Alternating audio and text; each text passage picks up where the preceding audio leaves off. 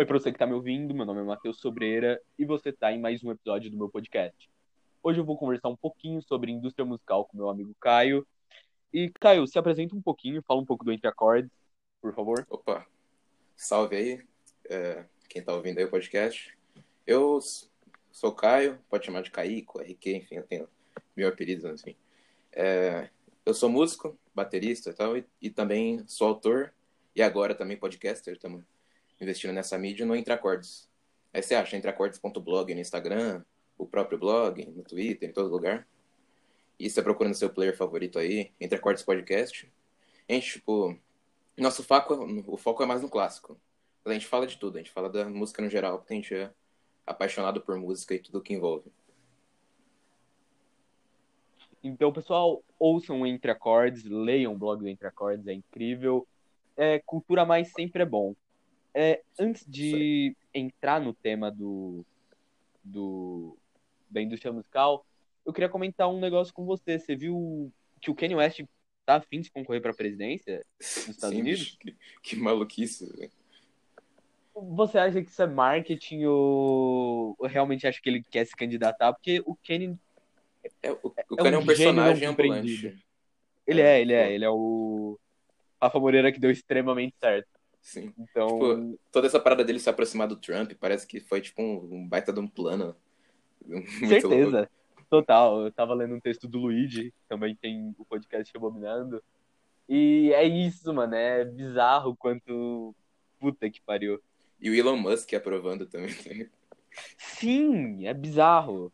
O, o Elon Musk é outro que também uma figura excêntrica e parece que ninguém percebe a excentricidade nele. É, é estranho. Sim, bizarro. Foi criado todo aquele mito do Tony Stark da vida real, então o maluco tem a bonada pra falar o que ele quiser sem ter consequência. e ainda por cima pegar Grimes, que sinceramente E o filho deles com nome super É, o- convencional. né? Porra, Pedro. Grandiosíssimo Pedro. Enfim, mano. É... Um papo que a gente já tava tendo antes do podcast era sobre essa fala que praticamente se tornou um senso comum, principalmente aqui no Brasil, é sobre o rock tá morto, mano. Você concorda, discorda com essa fala e por quê? Cara, não tem como, tipo. Esse papo de rock tá morto você ouve desde, tipo, começo dos anos 70. Sim. Você via, tipo, a crítica musical, quando começou a- o rock progressivo começou a predominar, assim, todo mundo, ah, rock morreu. Que eu discordo porque eu sou um baita num fã de prog. Robert Fripp é Deus. Mas enfim, tipo. Sim. Então não faz sentido falar que o rock morreu, porque, claro, podem não surgir grandes bandas como antes. Mas a chama do rock vai estar sempre viva. E mesmo que não esteja mais, tipo, grandes bandas surgindo no mainstream como antes, é uma parada que não morre, é o espírito de um de estilo. Que nem, tipo, o jazz não morre, o samba não morre, nenhum estilo vai morrer nunca. Mas, tipo, mercadologicamente, você crê que exista algo que substitui o rock, ou o rock não seja tão frutífero quanto já foi outrora? Então, nesse contexto de, tipo, do rock ser uma música jovem, que surgiu uma parada mais de protesto e tudo mais, eu acho que hoje em dia o rap tomou esse lugar. Nesse caso, assim, o, o, o rap nos últimos 25, 30 anos aí vem predominando bastante, né? Tanto na indústria musical quanto, tipo, no comportamento, na cultura e tudo mais. É foda, mano, que muito por uma visão elitista, muitas pessoas recusam a perceber a influência do rap e todas as suas vertentes na música atual e o quanto ela tá tomando tudo, tudo isso que o rock um dia já foi. Ser de protesto, ser algo novo, tá ligado? Então eu acho bizarro a galera simplesmente não reconhecer isso. Tem grandiosíssimos artistas do rap de 20 anos pra cá que tomaram esse lugar. E o rap, porra, comercialmente tem nem palavras. Assim, a música pop hoje é um reflexo do- da influência do rap, você vê. O R&B, que também faz... Tá, o R&B e o pop estão numa linha bem tênue, assim, hoje em dia. Essa parada, esse pop mais eletrônico e tudo mais. E isso se tem até hoje, tipo, você vê artista pop usando umas produção, um estilo mais trap, que é uma parada que tá predominando agora. Então, essa relação do hip hop com a música pop é, nos últimos muitos anos aí, é uma parada que não tem como não, não ver. Sim, mano, eu particularmente tenho uma dificuldade entre diferenciar músicas pop.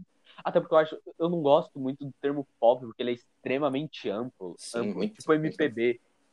MP, música popular brasileira, tá bom, mas é a música popular brasileira até qual década, é, qual gênero específico, rock entra como MPB? Se uma hora o pessoal da bossa nova não considerava é, rock, tá ligado? A galera mais a velha guarda da música brasileira não considerava rock música popular brasileira.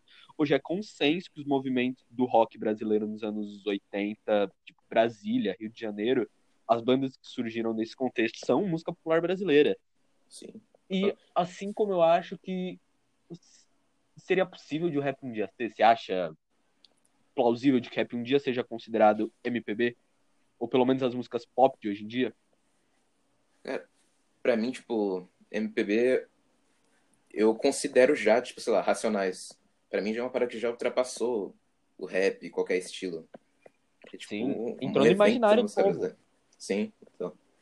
E até, tipo, você vê nos anos 80, esse movimento mais social, as letras conscientizadas e tudo mais, foi muito importante, mas os caras eram, tipo, era filho de diplomata tudo mais. Era. Como o próprio Cazuza fala, tipo, nadando contra a corrente só para exercitar. E eu idolatro os caras, idolatro Cazuza, Renato, claro. Mas o, quando o Racionais surgiu ali com Sobrevivendo no Inferno, não surgiu, mas, tipo, apareceu mais ainda pro grupo. É uma parada que é a realidade das ruas mesmo, como nunca tinha sido feito antes. Eu considero Racionais é um pouco controversa essa fala, porque, de novo, vai muito contra o senso comum e o senso comum mais elitizado, não o senso comum das pessoas que a gente sabe que, por exemplo, a maioria das pessoas do meu convívio iriam concordar comigo nessa fala, que é de que Racionais é muito mais conscientizado do que Legião Urbana. Porra, é foda falar isso, mano. Sim, é que dá um soa muito impactante, mas você, é. mas você analisando bem, tipo, o contexto de, de onde os caras vêm, a, a importância deles para o reconhecimento do, do racismo institucionalizado aqui no Brasil e todas as instituições e tudo mais, é, é incrível, tá ligado? Não, não... É um tema que não é que é um tema que não é tratado incisivamente por nenhuma daquelas bandas de rock dos anos 80, que é o racismo, e muito menos o racismo institucionalizado. Sim. Quando tem é, uma meia citação, é como se os malucos querendo negar tudo aquilo. É impressionante. É que eles não viviam aquilo, né? então não tinha como passar com a, com a verdade que um, que um Mano Brown passa nas rimas. Né? Sim, mano, completamente. Inclusive, eu acho que a única música do Legião Urbana que vem à minha mente, eu não sou uma pessoa que explorou completamente a discografia do Legião Urbana e nem ao menos um grande fã do Legião Urbana. Mas eu gosto eu bastante, de... mas tem bandas do Rock Brasil ali da mesma época que eu gosto mais. Mas eu, mas eu sou fãzão, Para... cara, eu conheço.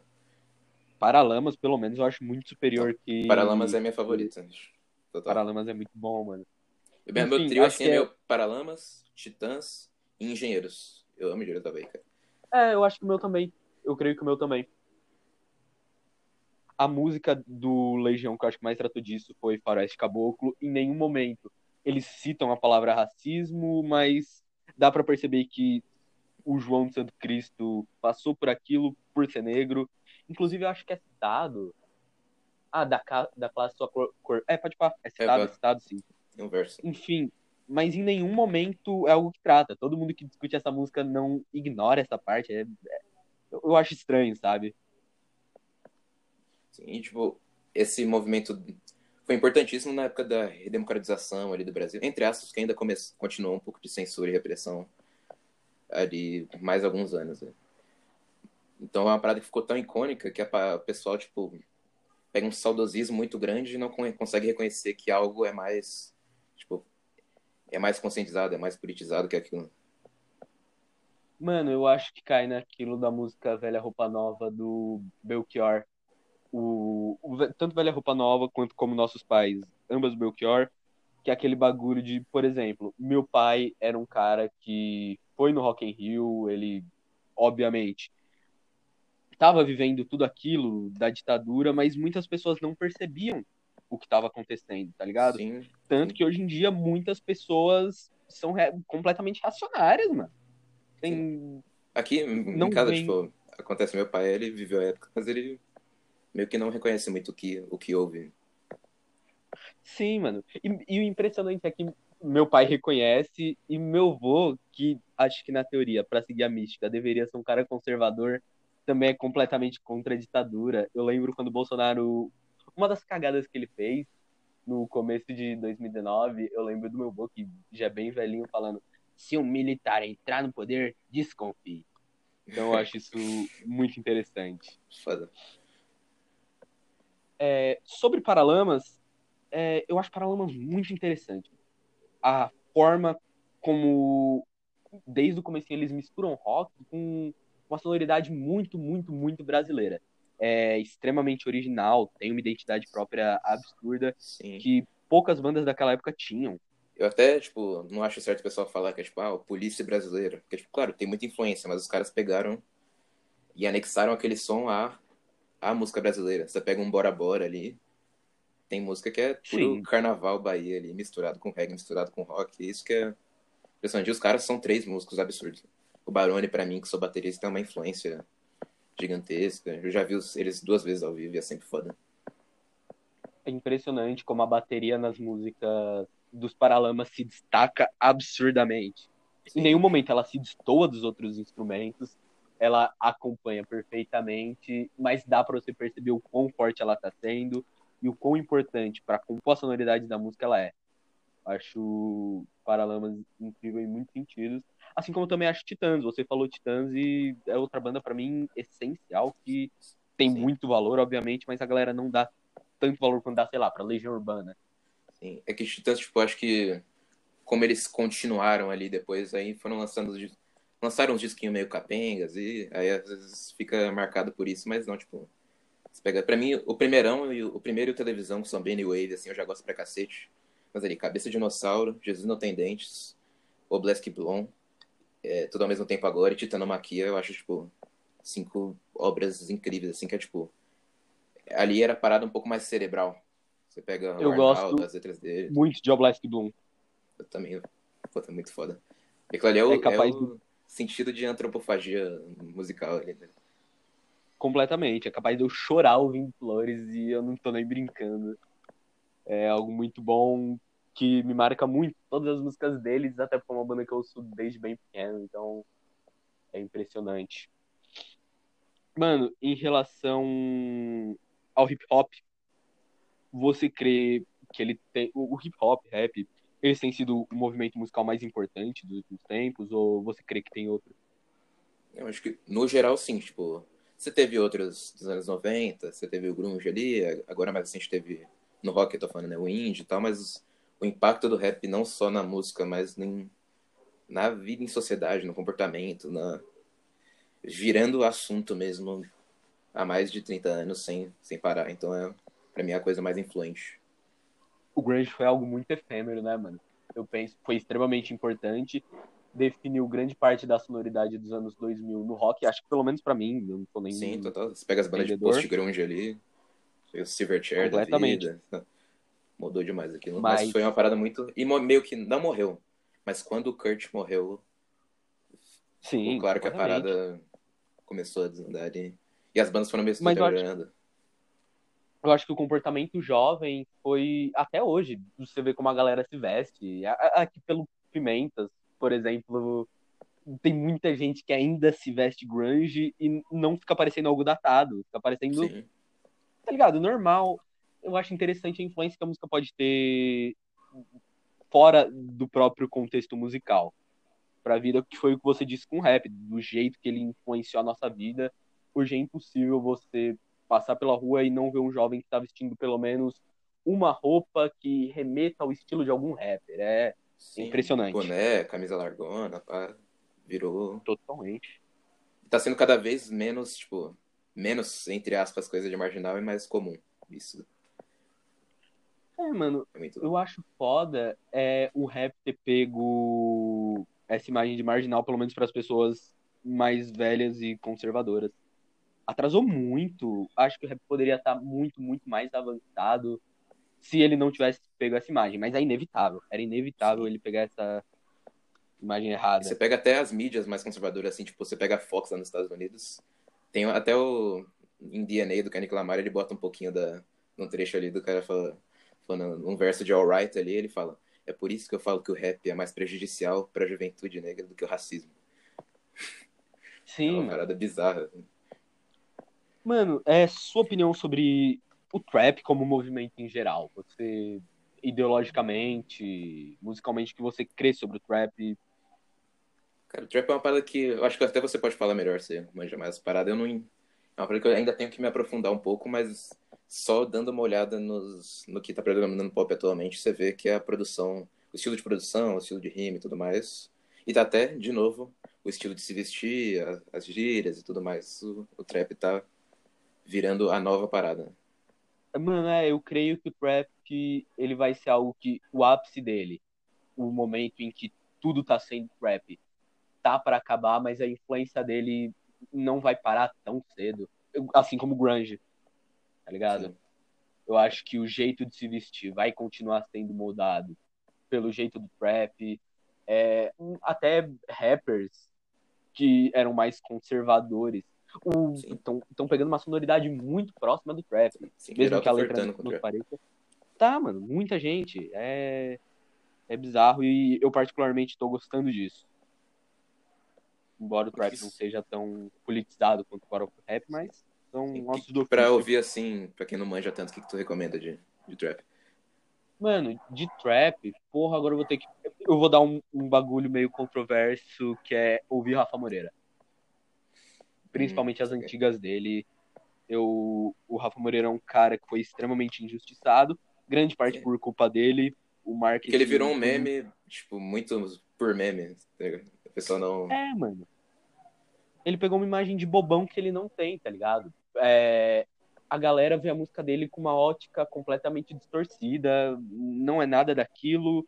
Então recomendo que comecem ouvindo sei lá, Fiat 1995, que é uma música dele com outro rapper chamado Clean, é, Sozinho no Sul, em que ele fala muito disso, sobre como a juventude atualmente fica abismada, a juventude atualmente, a juventude de 2017 ficava abismada quando o Future soltava um som com autotune, o Drake soltava um som com autotune, mas quando o Rafa fazia isso, todo mundo caía de pau em cima. E era algo que acontecia, tinha uma perseguição contra ele. É bizarro. Essa parada do autotune é muito... É eu vejo até o. Acho que o Kanye foi até meio precursor disso no rap, assim, aquele 808s and Heartbreak lá. Sim. Ele é dominado total pelo autotune, por uma parada mais. Sei lá, ele parece é um... tipo rap emo, tá ligado? Eu, eu acho, eu acho que ele é um cara visionário no termo mais puro da palavra. É impossível. É assim como o podcast que a gente tava falando esses dias. Sim, eu tô viciado é no podcast. Sim, velho. É impossível você ouvir algo e não perceber a influência dele. O, o Kanye, tipo.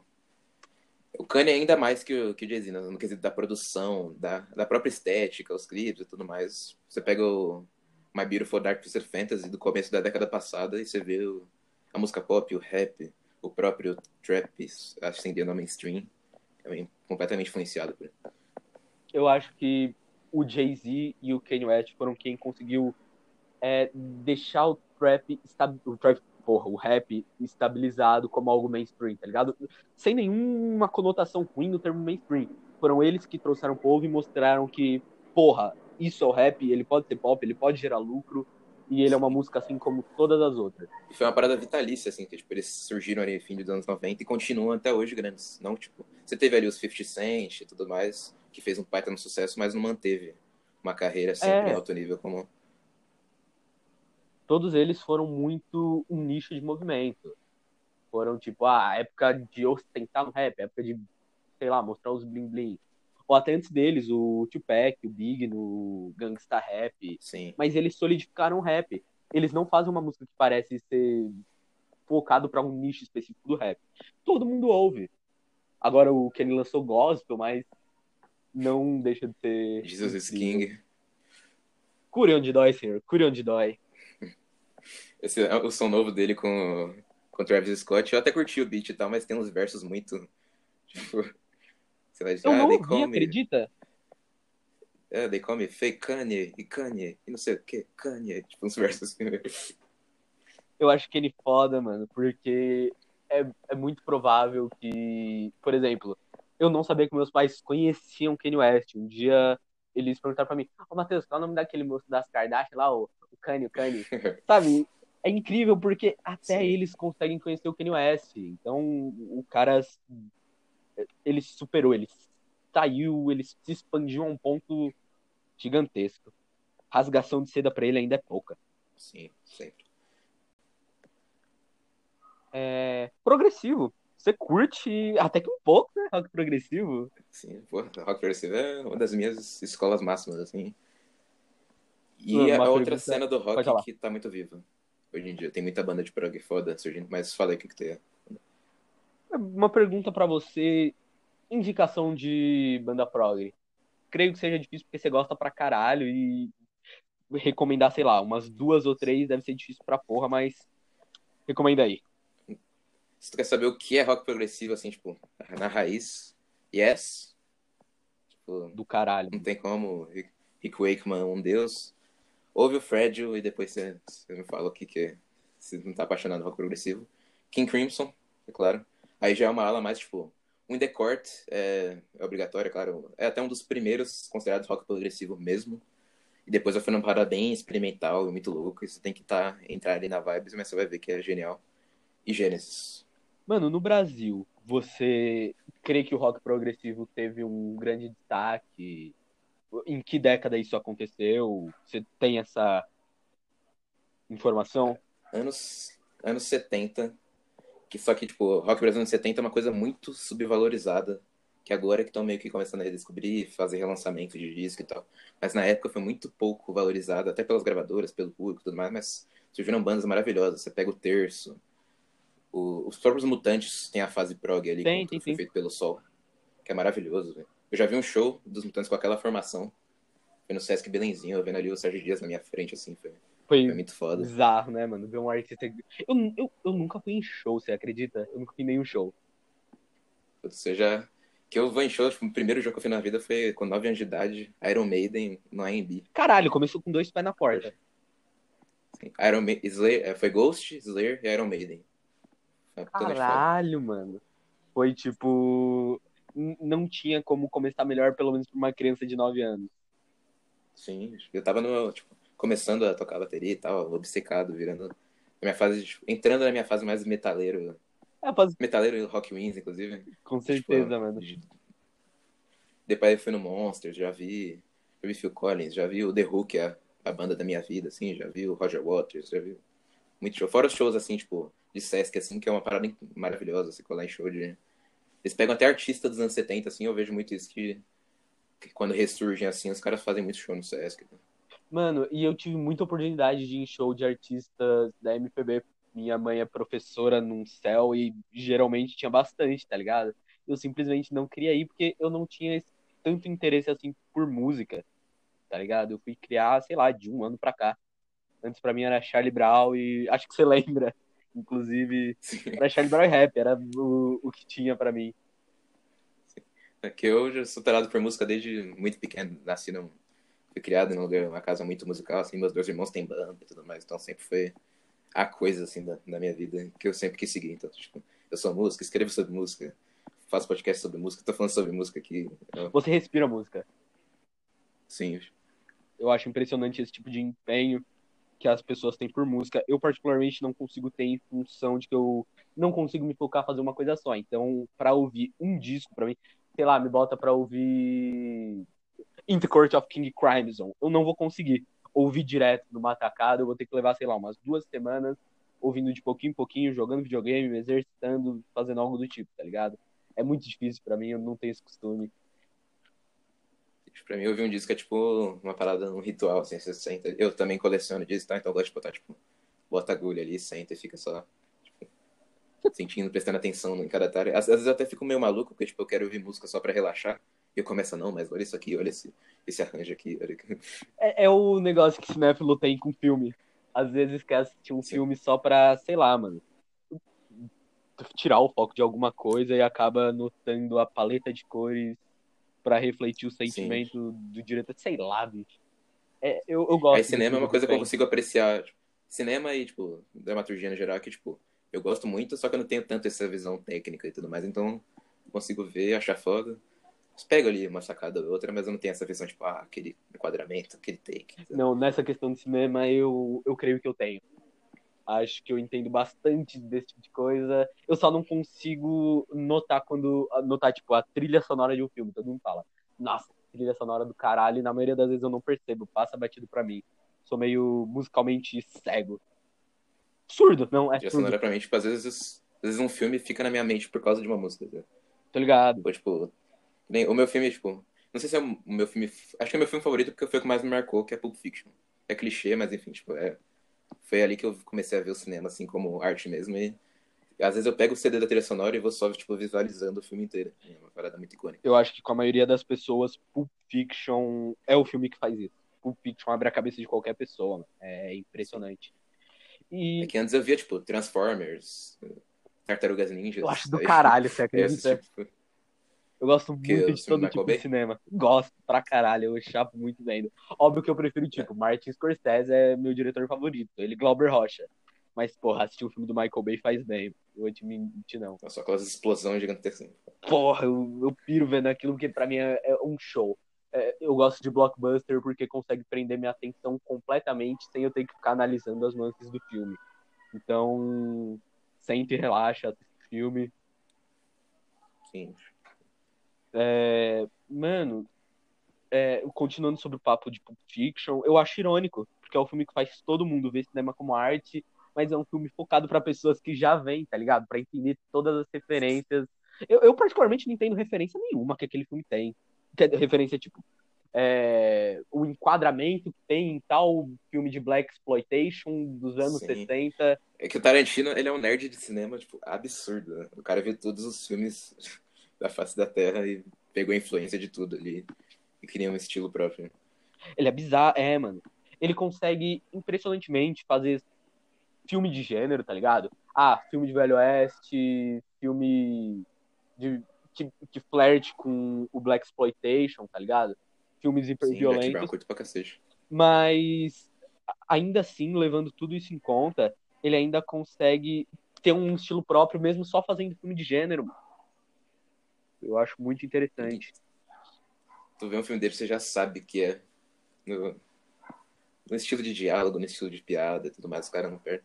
Claro que tem, tipo, ele tem os grandes filmes e alguns um pouco abaixo, mas eu acho que ele nunca perde a mão né, completamente. assim. Não, eu Todo filme dele vale a pena. Concordo. Eu gosto muito da maioria dos filmes que eu assisti dele, eu gostei de todos. Eu não gostei muito dos Oito Odiados, que é o que a maioria chapa, tá ligado? É o que a maioria gosta muito. Eu, eu não consegui prestar atenção no filme, ainda hoje estou tentando que eu não consigo, mas Eu gostei de já, tipo, achei um bom filme, é o Tarantino standard assim. Mas eu acho, tipo, Django eu curti, curti mais. É, Django Era uma vez em caralho. Hollywood, eu curti pra cacete, né? eu não assisti Era uma vez em Hollywood, eu tive a oportunidade e acabei ficando com preguiça de assistir, deixando pra piratear, me desculpe Spotify, mas acabei esquecendo. Acho que vou assistir hoje, inclusive, me deu vontade. É meio que, tipo, um tributo com todas as, tipo, paradas da, da Era de Ouro da, de Hollywood e tudo mais, só que aí é, tipo, aí tem a parada do Charles Manson, que é meio que o fim de um, de um sonho ali da era mais flower power, hip e tal. Eu acho Isso é bem interessante. impressionante que toda, toda mídia tem seu Charles Manson.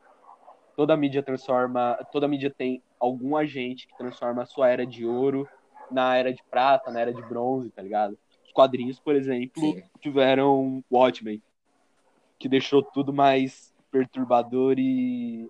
sei lá, Sombrio, assim. sim. Toda mídia tem seu Charles Manson. Enfim, mano. é, Acho que é isso. Muito obrigado, Caio, por participar.